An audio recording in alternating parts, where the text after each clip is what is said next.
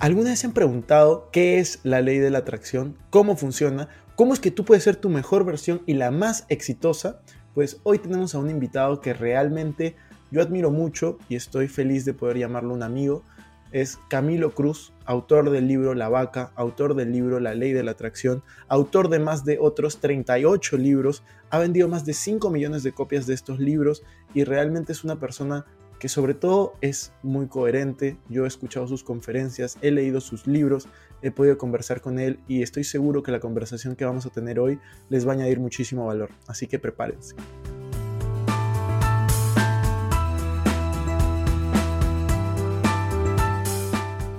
Hola amigos, ¿cómo están? Bienvenidos a un nuevo episodio de Invertir Joven. Mi nombre es Cristian Arens y les doy la bienvenida. Este podcast tiene como objetivo principal darte las mejores herramientas y los mejores tips para que aprendas a manejar tu dinero. Aquí creemos en la importancia de la educación financiera como medio para alcanzar tus metas y tus sueños. Recuerden, en este programa siempre hablamos de inversiones, finanzas personales y de emprendimiento. La frase de este podcast es, el dinero es un excelente esclavo, pero un pésimo amo. Aquí van a aprender a hacer que el dinero trabaje para ti, para que tú puedas tener más tiempo y energía en hacer las cosas que realmente te gustan y te apasionan. No se olviden también de poner 5 estrellas si están en Spotify porque acaban de activar esa función. Ahora sí, acompáñame que vamos a empezar. Hola Camilo, ¿cómo estás? Bienvenido a un nuevo episodio de Invertir Joven. Estamos muy felices, muy emocionados de tenerte como invitado. Yo te lo he dicho personalmente, pero quiero decirlo aquí, tú eres una de las personas que, más admiro. Me parece súper coherente todo lo que haces. Eh, de hecho, en tus conferencias me ha ayudado muchísimo a cambiar mi mentalidad, al igual que tus, que tus libros, y realmente estoy feliz de poder llamarte un amigo, una persona con la cual yo, yo converso, y estoy muy emocionado de que, de que estés hoy con nosotros compartiendo, compartiendo un poco de tus experiencias. Pues muchas gracias, te agradezco Cristian por, por, por esta invitación y la verdad tú sabes que este es uno de mis temas favoritos. Yo siempre, eh, yo siento que todos nosotros eh, nos debemos a nosotros mismos el ser, estudiantes del éxito. El entender que el éxito no es el resultado ni de la suerte, ni de la coincidencia, ni la partida que nos haya jugado la vida, ni nada de eso, sino que es el, el resultado de tomar decisiones, de desarrollar eh, un plan de acción para triunfar y espero que eso sea lo que vamos a hablar el día de hoy, que la gente que nos está escuchando entienda que esto es parte de ese plan de acción para lograr las metas que quiera lograr. Totalmente de acuerdo, Camilo. Hay muchas personas que yo realmente en los últimos días yo he estado hablando con, con bastantes personas que quieren lograr grandes cosas en la vida, pero el gran problema es que muchas veces no saben qué es lo que quieren lograr. Entonces, ¿cuál le dirías tú que es el primer paso para que una persona pueda tener claridad respecto a sus metas? O sea, saber claro, ¿para qué, ¿para qué nací? ¿Cuál es la meta? ¿Cuál es el propósito de mi vida? Que muchas veces hay personas que se lo preguntan y realmente no saben por dónde empezar. Bueno, eh, déjame decirte que a eso es a lo que vinimos a esta tierra, ¿no? O sea, estamos aquí y a veces uno puede lograr esa claridad en un par de años. A veces hay gente que le toma 50 años. Hay unos que en su lecho de muerte todavía tristemente dicen, ¿sabes qué? No, no, no, cómo me hubiese gustado no poder haber hecho esto o lo otro. Entonces te das cuenta de la magnitud de eso que me estás preguntando. Eh, pero sinceramente creo yo que es eh, uno de los, ah, de los aspectos más importantes que debe tener en cuenta todo ser humano.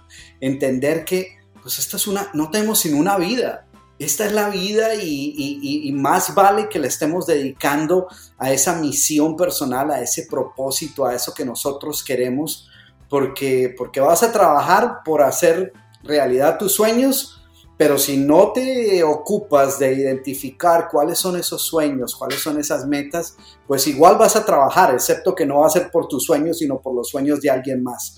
Entonces yo digo, pues si eso es la manera en que sucede, pues qué mejor que poder dedicarle el tiempo a identificar y toma tiempo.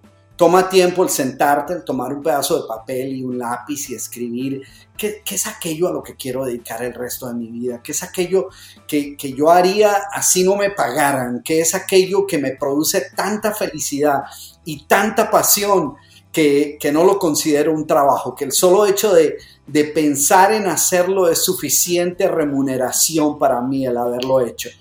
Y, para mí, pues eh, tú, lo, tú lo sabes y lo he compartido con, contigo en algunas ocasiones, es escribir, es poder tener un impacto positivo en la vida de otras personas, eh, es lograr que mis ideas trasciendan más allá de, mí mismo y que lleguen a, muchas partes del mundo.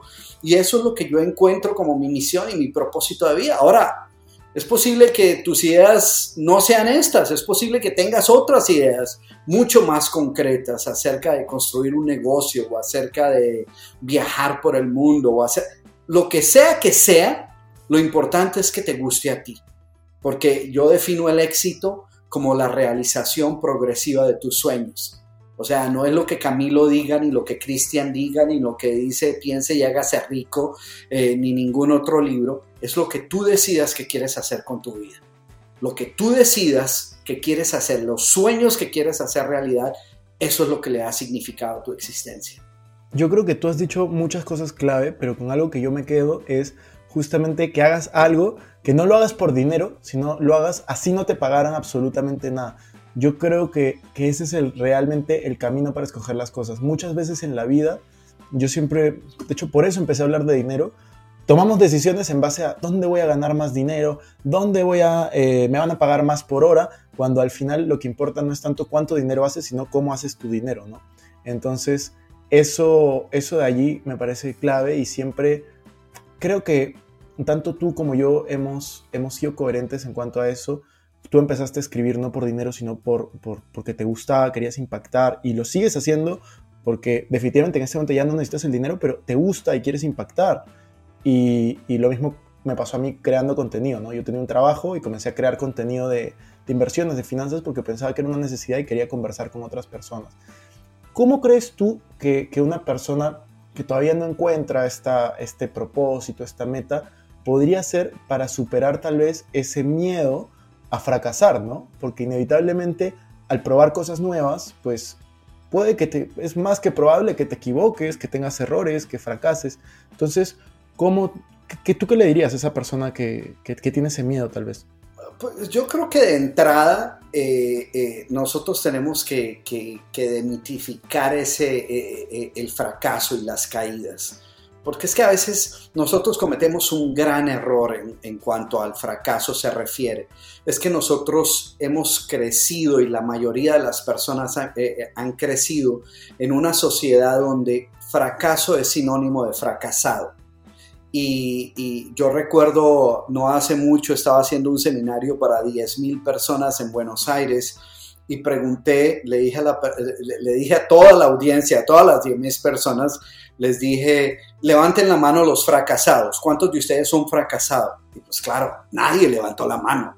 Nadie se le ocurrió levantar la mano cuando yo hice esa pregunta. Sin embargo, hice una segunda pregunta y dije, levanten la mano las personas que alguna vez han fracasado en la vida. Y todo el mundo levantó la mano. Nadie tiene problema con decir, hey, yo he fracasado en ciertas cosas. Pero el problema es que se nos ha enseñado a creer que fracaso es sinónimo de fracasado. Y entonces como nadie quiere sentirse un fracasado, entonces lo mejor que podemos hacer es evitar a toda costa caer, fracasar, resbalarnos. Y la mejor manera de, evitar caer, pues, es no hacer nada que tenga demasiado peligro, que tenga demasiado riesgo, que tenga la posibilidad, que ofrezca la posibilidad de caer. Ahora, lo triste con, esa, con ese acercamiento a la vida, con esa manera de vivir, es que cuando te das cuenta las cosas que verdaderamente le dan significado a tu vida, las cosas que por las que verdaderamente vale la pena luchar y todo, ofrecen algún riesgo, tienen la posibilidad de fracasar. Entonces para mí la lección es sencilla, para mí los fracasos es simplemente una manera distinta de hacer las cosas. Es algo que te enseña una lección, es una indicación de que a lo mejor por ese lado el camino no era, de que hay algo que todavía tienes que mejorar, de que hay algo que tienes que replantearte, pero eso es todo. No es ni una señal que Dios te está enviando de que te dediques a otra cosa, ni es el destino diciendo que eso que estás persiguiendo no es para ti. Nada, nada. Entonces yo creo que en la medida en que nosotros aprendemos a aceptar el fracaso como simplemente parte de la vida, parte de la vida donde hay caídas y hay éxitos, donde hay triunfos y hay fracasos, donde hay momentos de gran eh, eh, felicidad y otros de gran tristeza, y que, y que los dos son parte de la vida. ¿No? Entonces, cuando alguien me dice cómo evito yo los fracasos, qué, qué fórmula hay para evitar el fracaso, es como si alguien me dijera qué fórmula hay para que yo no tenga días lluviosos en mi vida. No, pues no, los va a haber. Eh, y va a haber eso si tienes que aprender a disfrutar los lluviosos y los fríos y los calurosos y los soleados y los húmedos y los demasiado secos, porque de todos esos va a haber. Entonces la idea es cuando nosotros aprendemos a interpretar el fracaso, como lo que verdaderamente es y no como esta cosa de que, de que ya no sirvo para nada y el destino me está diciendo que eso no es para mí. Entonces ahí como que se hace más llevadero y entendemos que lo único que podemos hacer con nuestros fracasos es aprender de ellos. Totalmente, totalmente de acuerdo con lo que dices y de hecho creo que es muy, muy valioso que todas las personas cambien ese chip entre la diferencia entre fracaso y fracasado, ¿no? Algo que me gustaría preguntarte también, Camilo, es, hay muchas personas jóvenes que están viendo este, este podcast y a mí se me hace, viendo en retrospectiva, son dos preguntas, ¿ya? Vamos a empezar con una. Viendo en retrospectiva en este momento de tu vida, todo lo que has avanzado, todo lo que has podido lograr, eh, ¿cuál crees tú que fue un punto de quiebre en tu vida para poder llegar a este punto, al momento en el cual te encuentras? ¿Y qué aprendizajes tú crees que te ha traído ese, ese punto de quiebre. Bueno, lo cierto es que en mi vida ha habido muchos puntos de quiebre, no, no uno solo. Eh, y decir que uno fue el punto de quiebre eh, sería ser un poco injusto conmigo mismo. Eh, porque uno puede, yo podría pensar que uno de mis puntos de quiebre fue cuando decidí salir de mi país y venirme a Estados Unidos, que, que, que pues fue algo que definitivamente le dio un vuelco total a mi vida. Eh, eh, yo llegué aquí a Estados Unidos hace 42 años y llegué pues como llegamos todos, ¿no? Sin conocer a nadie, sin saber el idioma, sin dinero, sin papeles, sin, sin nada, solo con una maleta llena de sueños y metas que quería realizar. Y Estados Unidos no era mi primera opción, yo jamás había planeado venirme aquí a Estados Unidos. Eh, terminé aquí por cosas de la vida, por, porque pues terminas donde, donde a veces, donde terminas. Y lo importante es decir, bueno, ¿qué voy a hacer ahora? Entonces ese para mí fue un momento de gran importancia. Eh, ahora, eh, yo en, mi libro La Vaca, donde hablo de las excusas y pretextos y justificaciones, y yo a todas esas excusas y pretextos y, y falsas creencias y miedos y temores, yo las llamo vacas, ¿no? Y digo a la gente tienes que matar tus vacas. Imagínate yo de 19 años, eh, bachiller, o sea, no era que tuviera una carrera, no era nada, y venirme a, en esa época, ahora ya la gente no habla de esta manera, pero en mi época, eh, yo te llevo unos añitos, eh, en mi época cuando uno le decía, ¿y usted a qué se va a ir? Uno decía, no, me voy a ir a aventurar y estaba bien decir me voy a aventurar, me voy a aventurar, era pues me voy a, a ver qué más tiene la vida para ofrecer, a ver si a lo mejor mi vida está en otro lado. Y e irse a aventurar era irse a, lanzarse un poquito a lo desconocido. Y yo en, eh, eh, justo en mi libro La vaca, yo digo, mira, tú, tú tienes sueños y metas y tienes temores y excusas y dudas. Y las dos las tienes todos, yo las tengo, tú las tienes, todo el mundo que nos está viendo las tiene también. Ahora, lo importante es decidir a qué le vas a hacer caso. ¿Vas a, vas a permitir que sean tus temores, tus dudas y tus miedos los que te digan cómo vivir? ¿O vas a dejar que sean tus sueños y tus metas los que te digan para dónde ir? Yo siempre he decidido que sean mis sueños y mis metas los que me digan a dónde moverme y no, y no dejarme guiar por mis temores porque ese es, y por eso es que considero este un punto de quiebre tan importante. Porque cuando tomas una decisión así, lo que estás diciendo es, no es, no tengo temores, porque yo estaba muerto del miedo, de, no saber qué era lo que iba a hacer y, y, diciendo, Dios mío, ojalá que las cosas salgan bien y no me muera de hambre. No, o sea, no era, no me vine porque no tuviera miedo, me vine porque decidí no hacerle caso a esos miedos. Qué importante, qué importante eso que dices, ¿no? Cuando la motivación por tus, cumplir tus sueños es mayor que el miedo, pues eso es un punto de quiebra en la vida. Total. ¿qué consejo te hubiera gustado que te, que te den o en ese momento, ¿no? En ese momento que tienes 19, 20 años, ¿qué te hubiera gustado que, que te digan? Que tal vez te lo dijeron o tal vez no, no lo sé. Mira, mm, cuando, cuando yo eh, tenía unos 14, 15 años, o sea, no mucho antes de, ese momento en que decidí venirme, leí por primera vez un libro motivacional me lo prestaron y, lo abrí en una página y, era un poema. Eh, justo abrí en una página donde había un poema de un poeta mexicano que se llama Amado Nervo. Y Amado Nervo escribió un poema que, no, no voy a recitar todo el poema, pero te voy a decir tres o cuatro líneas que decía, muy cerca del ocaso yo te bendigo, vida, porque nunca me diste ni esperanza fallida, ni trabajo injusto, ni pena inmerecida. Porque veo al final de mi rudo camino que yo fui el arquitecto de mi propio destino. Y sabes qué? Para un pelado, para un muchacho de, de, 14, 15 años, leer eso, yo, no sé, yo sé que muchas personas lo leyeron, debieron haber leído ese poema y lo han leído a través de la historia, pero yo no sé a cuántos ese poema cambió tanto como me cambió a mí. Porque cuando yo leí ahí que yo era el arquitecto de mi propio destino, entonces entendí que todo lo que ocurría en mi vida era como resultado de mis propias decisiones. Y que yo no tenía que esperar a que otros me apoyaran, que si me apoyaran, fantástico. Si no me apoyan, fantástico. Porque total, la decisión por el trabajo que hay que hacer sigue siendo mía y, el trabajo lo voy a tener que hacer yo. ¿Y por qué lo voy a tener que hacer yo? Porque los sueños que estamos persiguiendo son los míos. Entonces, pues obviamente yo soy el que tengo que hacer el trabajo. Entonces yo siempre entendí y, y, crecí de ahí en adelante entendiendo que lo que me ocurriera, sí, iba a haber muchas cosas, eventualidades, problemas, situaciones, personas que te apoyan, otros que no, eh, cosas pero que a la larga el factor más importante era entender que yo era el arquitecto de mi propio destino. Así que eso es algo que afortunadamente entendí desde siempre y tanto me quedó grabado que de los 40 libros que he escrito, yo creo que por lo menos en 30 comparto de alguna manera ese, ese, ese pedacito de ese poema.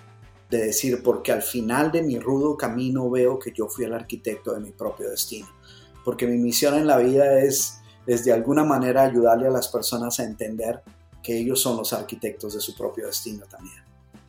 Y qué fuerte, qué fuerte ese mensaje porque te pones desde el poder de asumir la responsabilidad y yo creo que desde ese poder, desde ese lado es donde realmente tienes poder de cambiar tu destino.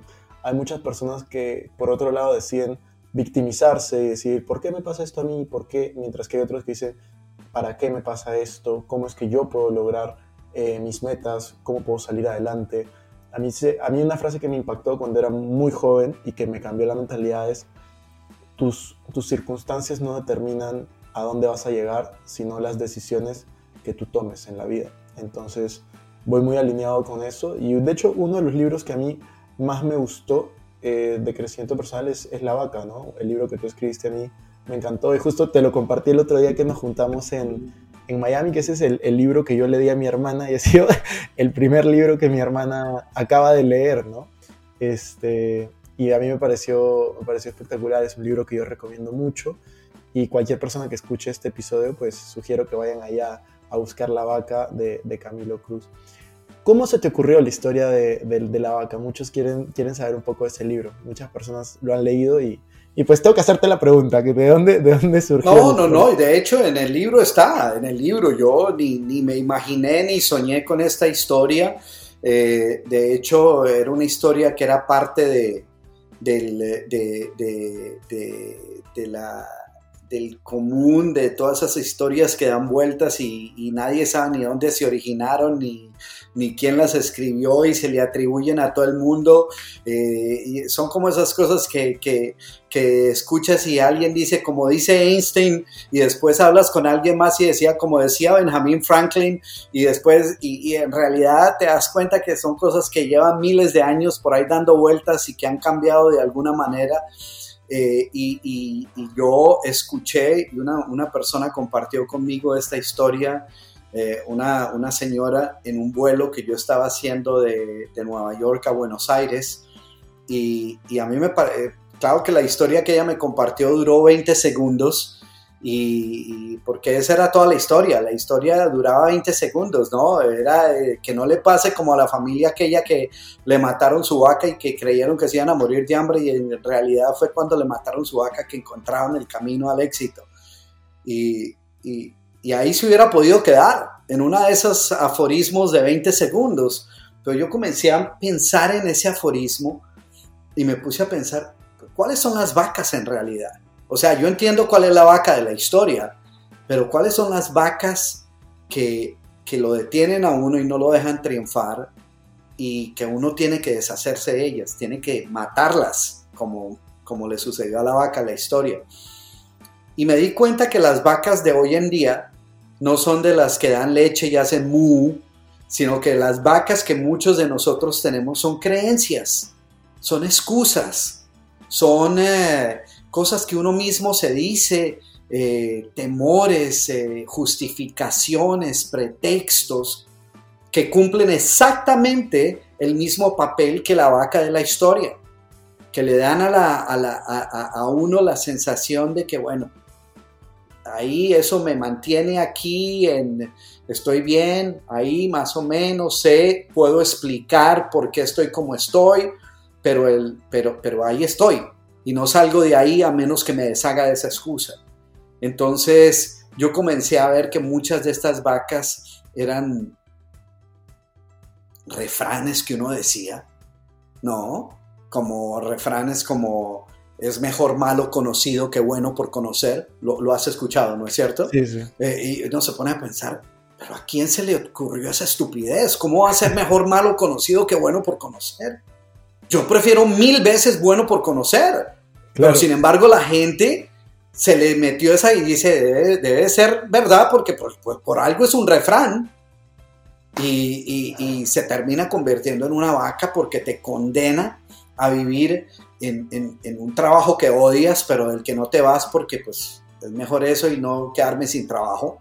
O, así, o a relaciones abusivas de las que no te vas porque, bueno, yo prefiero, yo sé que esta es una relación abusiva, pero y si me voy y termino en otra peor, entonces mejor, mejor contentarme con esta. Entonces fíjate, una, eh, qué vaca tan tremenda esa, porque te condena a vivir una vida de conformismo y mediocridad, porque te dice, sí, yo sé que está mal, pero podría estar peor, así que no se arriesgue. Entonces yo me di cuenta que hay muchos consejos, temores, excusas, pretextos, justificaciones, creencias que cumplen exactamente el mismo papel de la vaca de, la, de, esta historia, que le da a la familia que la tiene la impresión de que, oye, no está tan mal, debe darse por bien servido, ya otros quisieran tener su vaquita, a pesar de que viven en la miseria total, pero están tranquilos porque por lo menos tienen su vaca. Y eso nos sucede a muchos de nosotros, ¿no? Eh, el trabajo del que nos hemos venido quejando por años, eh, eh, se ha convertido en una vaca y no nos deja empezar el negocio que siempre quisimos empezar.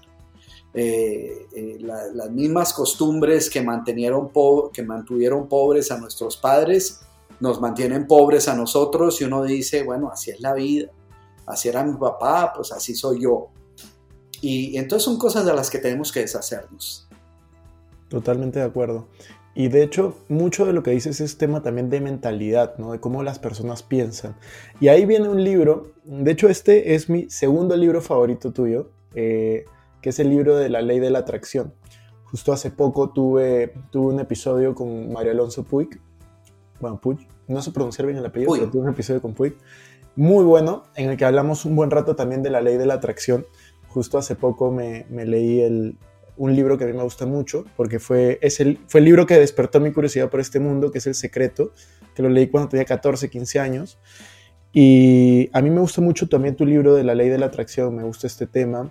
Y quería que, que nos comentes un poquito, sé que no se puede, pero, o sea, en este espacio, pero que nos comentes un poco qué es para ti la ley de la atracción, en, obviamente en, palabra, en pocas palabras, no, no diciendo todo el libro.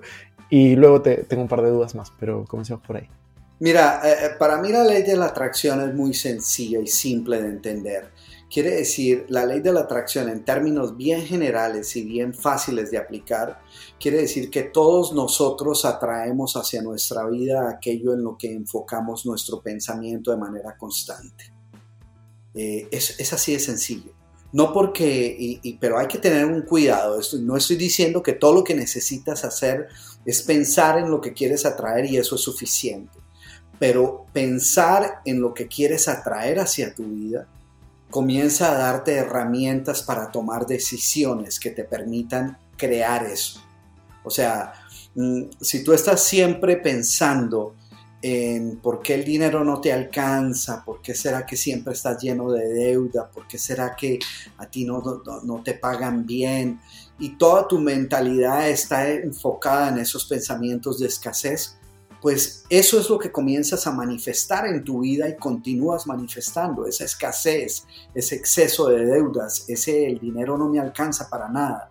Entonces lo, lo importante es aquí cambiar esa mentalidad y enfocar nuestra mente en atraer hacia nosotros la riqueza que queremos experimentar.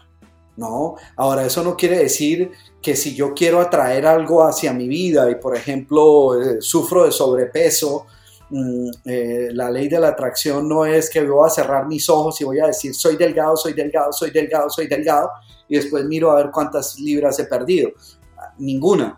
Eh, pero se trata de visualizar el futuro que quieres vivir y después dar los pasos necesarios para hacer que así sea pero comienza con visualizar el futuro eh, correcto, ¿no? Porque es que nosotros a veces queremos salir de una situación, pero comenzamos a visualizar esa situación y nos volvemos expertos en esa situación, pero no estamos viendo a dónde es que queremos llegar. Entonces nos quedamos atascados ahí en esa situación. Eh, eh, te doy un ejemplo. bueno, lo que acaba de decir, estamos llenos de deudas, y, entonces visualizamos esa vida llena de deudas de la que queremos salir. Nos volvemos en expertos en por qué las deudas se generan, en qué es lo que ha creado las deudas, en cómo se vive con deudas, en qué es lo que las deudas no nos permiten. Y al final somos unos expertos en deudas, pero no sabemos cómo salir de ellas, porque en realidad donde deberíamos enfocarnos es en vivir una vida de abundancia, pero no, no, no tomamos el tiempo para definir eso. Entonces la ley de la atracción te dice, enfócate en lo que quieres, no porque haya una manera mágica de decir, ok, ya lo vi, ya lo visualicé, entonces se lo voy a mandar al universo y el universo me va, a premiar. No, porque simplemente ahora ya tienes un punto hacia el cual dirigirte, ya tienes un, camino hacia el cual quieres caminar. Quieres un, tienes un futuro que quieres ver hecho realidad, entonces ya sabes cuáles son los pasos que debes dar. Yo, tengo un curso, un curso en línea que se llama Camino al éxito en 30 días y, a pesar de que, y la gente a veces me pregunta, pero Camilo, usted me está diciendo que en 30 días yo puedo comenzar, yo puedo, triunfar. ¿Es, de, verdad? yo digo, claro, es que todo lo que toma es una decisión. Tú hablaste hace unos minutos, lo que cambia la vida de una persona es una decisión. Y si tú y yo podemos comenzar en 30 días a cambiar las decisiones que tú tomas y a tomar decisiones basadas no en lo que temes, no en lo que crees que no tienes, no en tus debilidades, sino en lo que quieres ver en tu vida, pues comenzamos a ver el éxito. Pero todo comienza con ese primer paso. Estoy totalmente de acuerdo con lo que dices y de hecho eh, un pensamiento puede cambiar tu vida. Y yo creo que cuando yo entendí la ley de la atracción, justo hace poco, hace dos, tres meses, me pasó algo que, quiero compartir porque yo creo mucho en la ley de la atracción y algo que no me había dado cuenta. Yo cuando estaba en la universidad en el 2014, 2015, eh, a mí me gusta escribir, o sea, me gusta escribir mis metas en un papel y comencé a escribir, comencé a escribir mis metas, eh, varias metas, en 2014, 2015 y yo ese folder del 2014, 2015, ese cuaderno lo guardé y hace dos, tres meses que estaba justo en Lima, lo encontré. Y cuando comencé a leer las cosas que había apuntado, me puse a llorar, como yo no entendía, no entendía, o sea, yo no me acordaba de haberlas escrito. pero por ejemplo había puesto lo de tener un libro que se vuelva bestseller en Amazon. En ese momento no tenía, o sea, no tenía canal de YouTube, no tenía libros, no tenía ni título universitario, no tenía nada. Este, había puesto ser conferencista, eh, varias, varias metas de viajes, de cosas distintas, y veía como muchas de ellas se habían cumplido sin darme cuenta, pero como ya tenía ese pensamiento, y obviamente había actuado respecto a eso y había cambiado mis hábitos, se, había, o sea, se habían manifestado y yo dije, no lo puedo creer, como, o sea, esto parecía como la carta que le pones a, Papá Noel en Navidad, o sea, y que te las da exactamente y era, wow, yo me quedé asombrado y yo realmente, yo soy muy, muy, no sé si hincha es la palabra o promuevo mucho el tema de la ley de la atracción, obviamente, como tú dices, haciendo cosas, no solamente imaginártelas.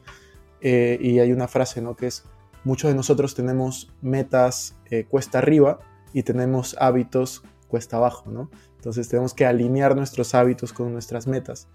Y en este tema de hábitos, justamente te quería preguntar, ¿no? ¿Qué, qué, qué hábitos consideras que han tenido un mayor impacto en tu vida para poder tener los resultados que tienes hoy en día?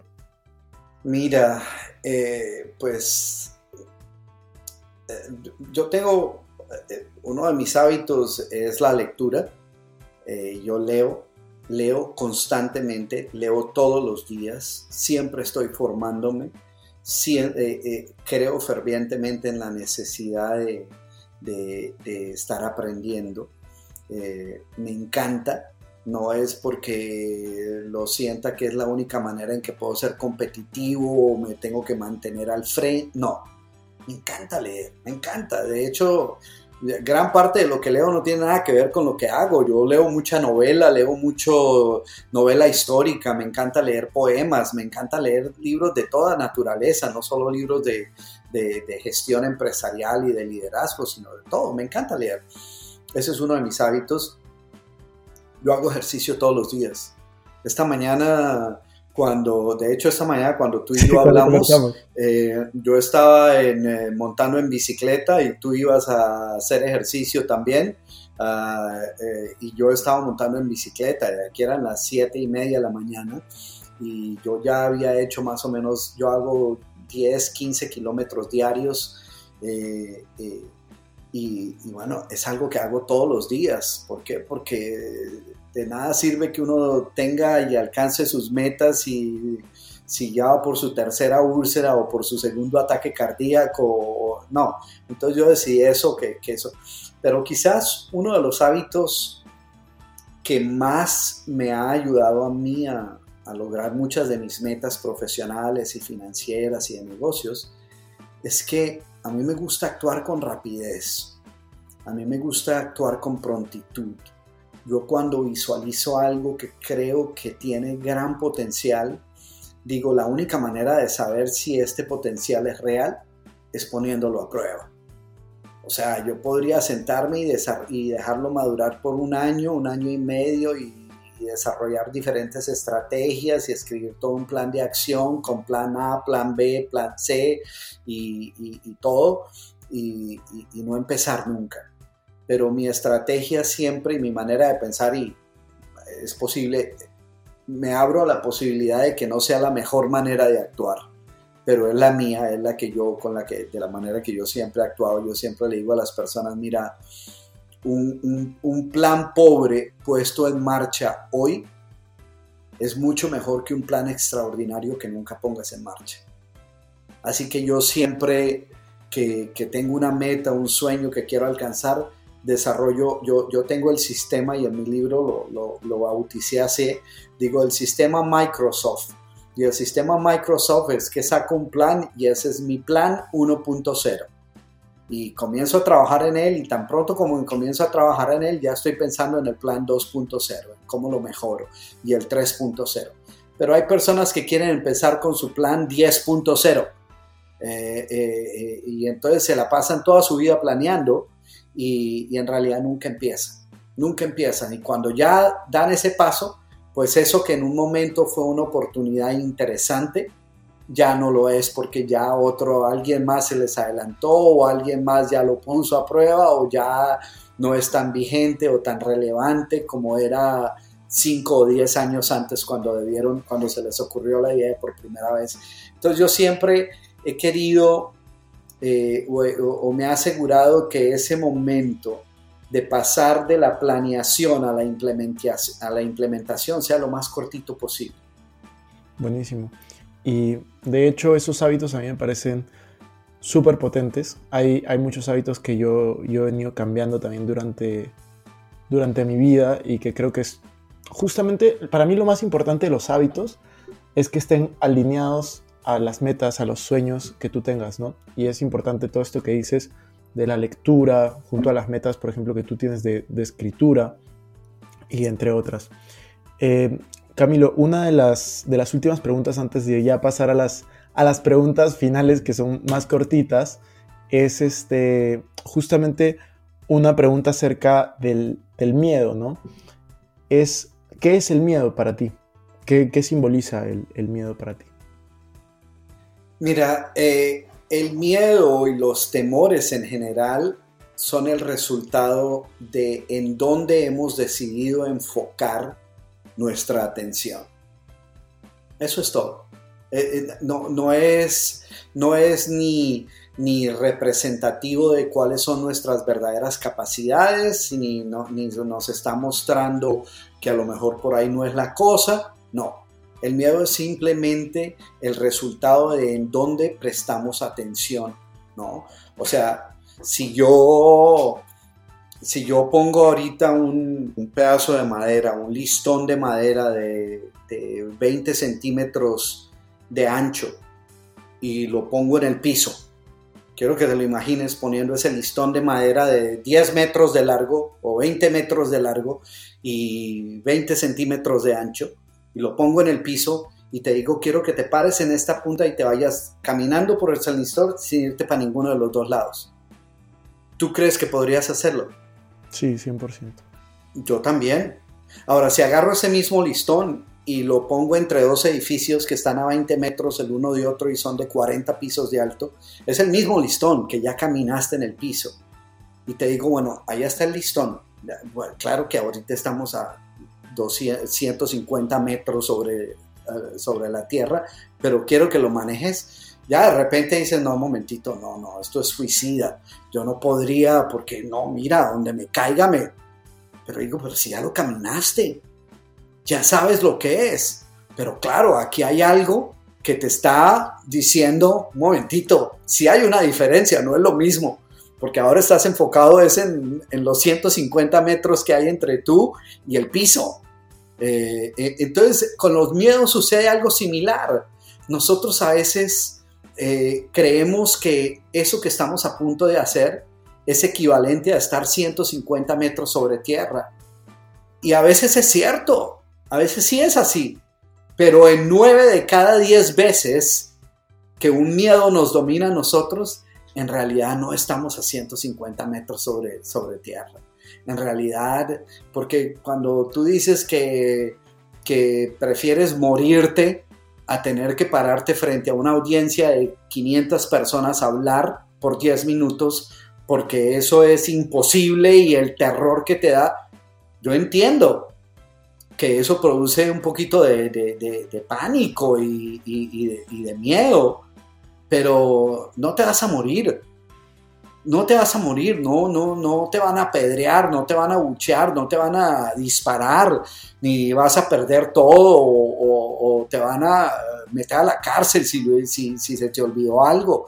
Pero a muchos de nosotros se nos meten en la cabeza ideas absurdas donde creemos que todo eso va a ser así. Y en realidad no es así. Entonces yo creo que, que en los temores yo siempre digo, mira, la gente exitosa triunfó no porque no haya tenido miedo, sino porque aprendió a actuar a pesar de sus miedos. Yo eh, eh, acabo de terminar de escribir mi más reciente libro, se llama Las tres promesas, y en ese libro hablo de que a veces tú tienes que actuar a pesar de tus miedos y es como si aprende. Y yo, de hecho, el, título de ese subcapítulo dice, aprende a bailar con tus miedos. O sea, bailas con el miedo.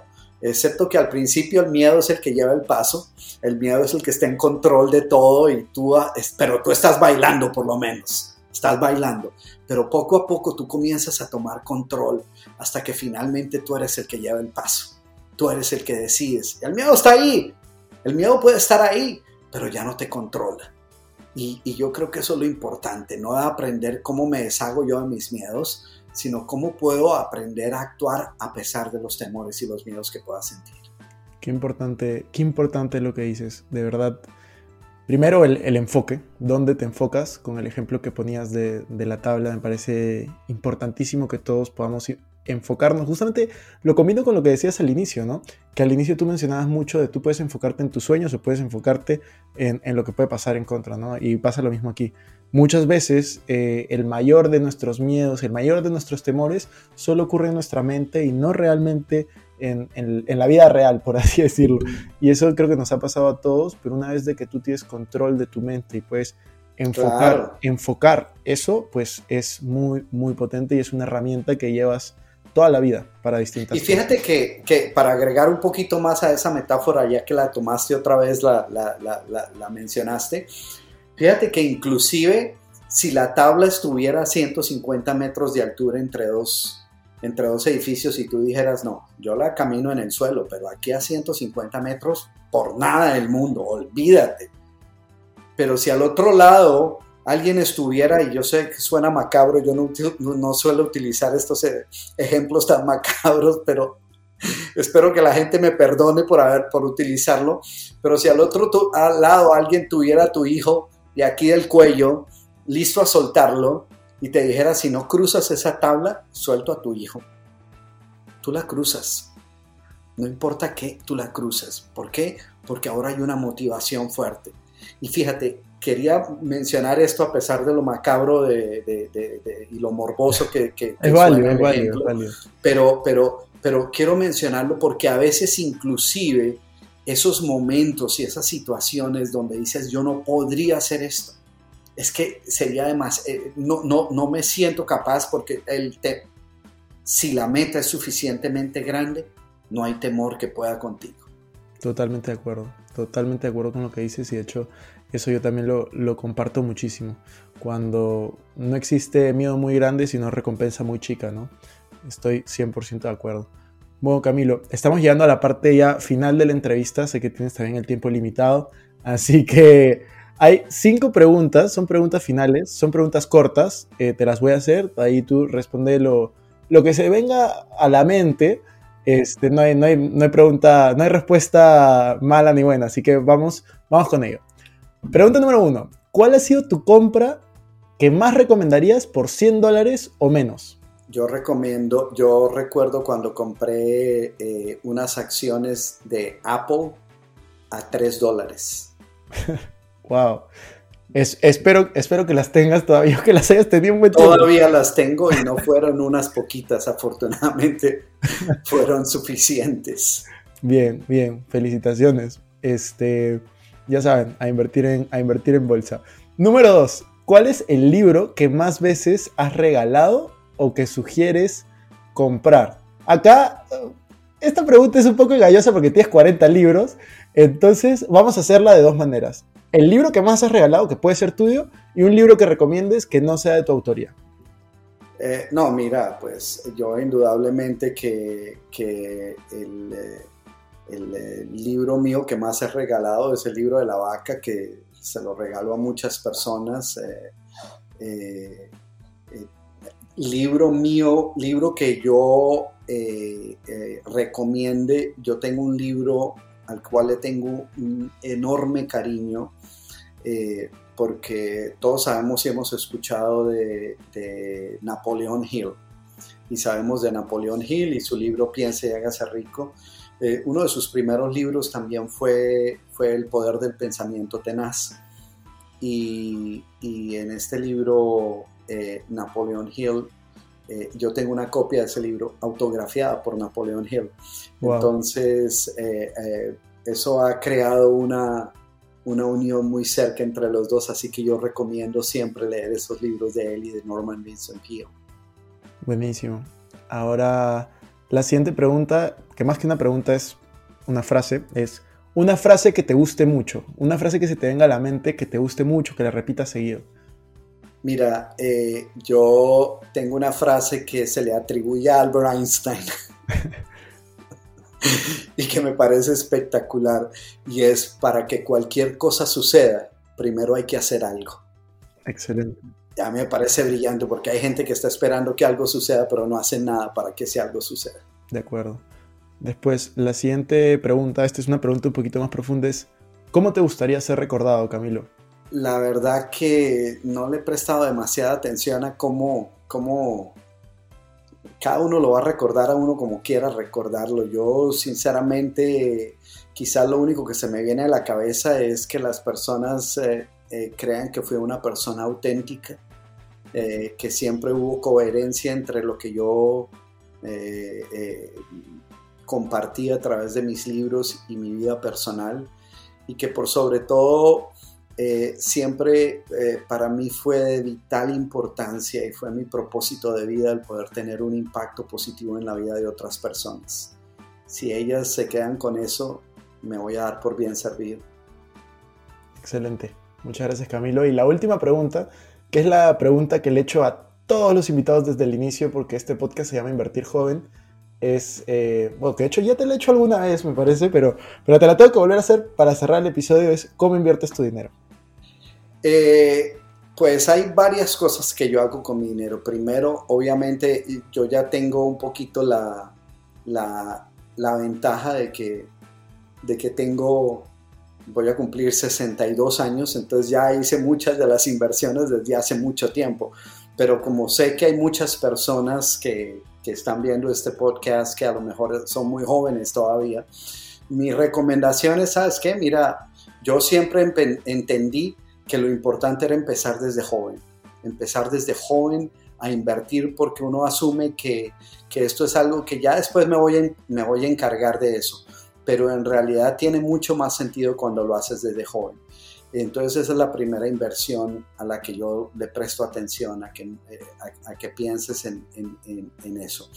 Y lo segundo, y es lo, lo, más importante, es que la mejor inversión que tú puedes hacer la inversión que haces en ti mismo, la inversión que haces en tu propio desarrollo y crecimiento personal. Yo en mis seminarios, yo le digo a las personas, yo, sabes que en este momento lo más probable es que tú te ganes el máximo con lo que ahora sabes si quieres ganar más, pues tienes que estar dispuesto a aprender más.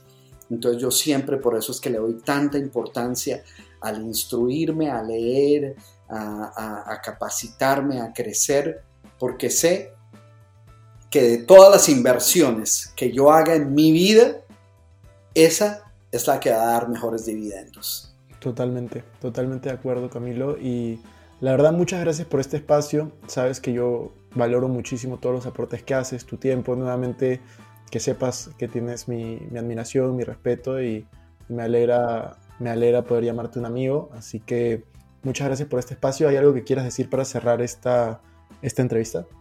Mira, hay una frase también que, me, que, que, a mí eh, es una de las pocas frases que tengo enmarcadas aquí en mi, en mi casa y la veo y, y a mí me parece hermosa. Eh, es una frase que se le atribuye, y de hecho esta sí estoy, seguro que la dijo él, un eh, industrial norteamericano que se llamaba J.C. Penney. Y J.C. Penney decía, decía, muéstrame un obrero con grandes sueños y en él encontrarás un hombre que puede, que puede cambiar la historia. Muéstrame un hombre sin sueños y en él hallarás a un simple obrero. Y yo creo que lo que esto hace es que nos hace ver a nosotros la importancia de lo que un sueño puede hacer por ti. Genial, Camilo. Muchas gracias. Un abrazo y nos vemos en la cumbre del éxito.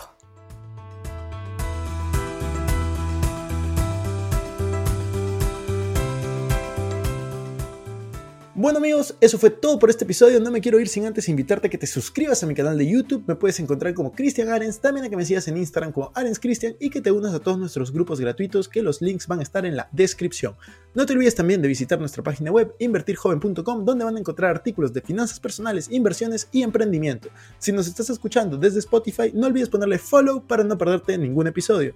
Y si estás en iTunes, ponle 5 estrellas y deja tu comentario. Sería genial también que puedas compartir este episodio para ayudar a más Gracias por estar aquí, conmigo hasta la próxima semana y recuerda que la frase de este programa es el dinero es un excelente esclavo, pero un pésimo amo. Hasta la próxima.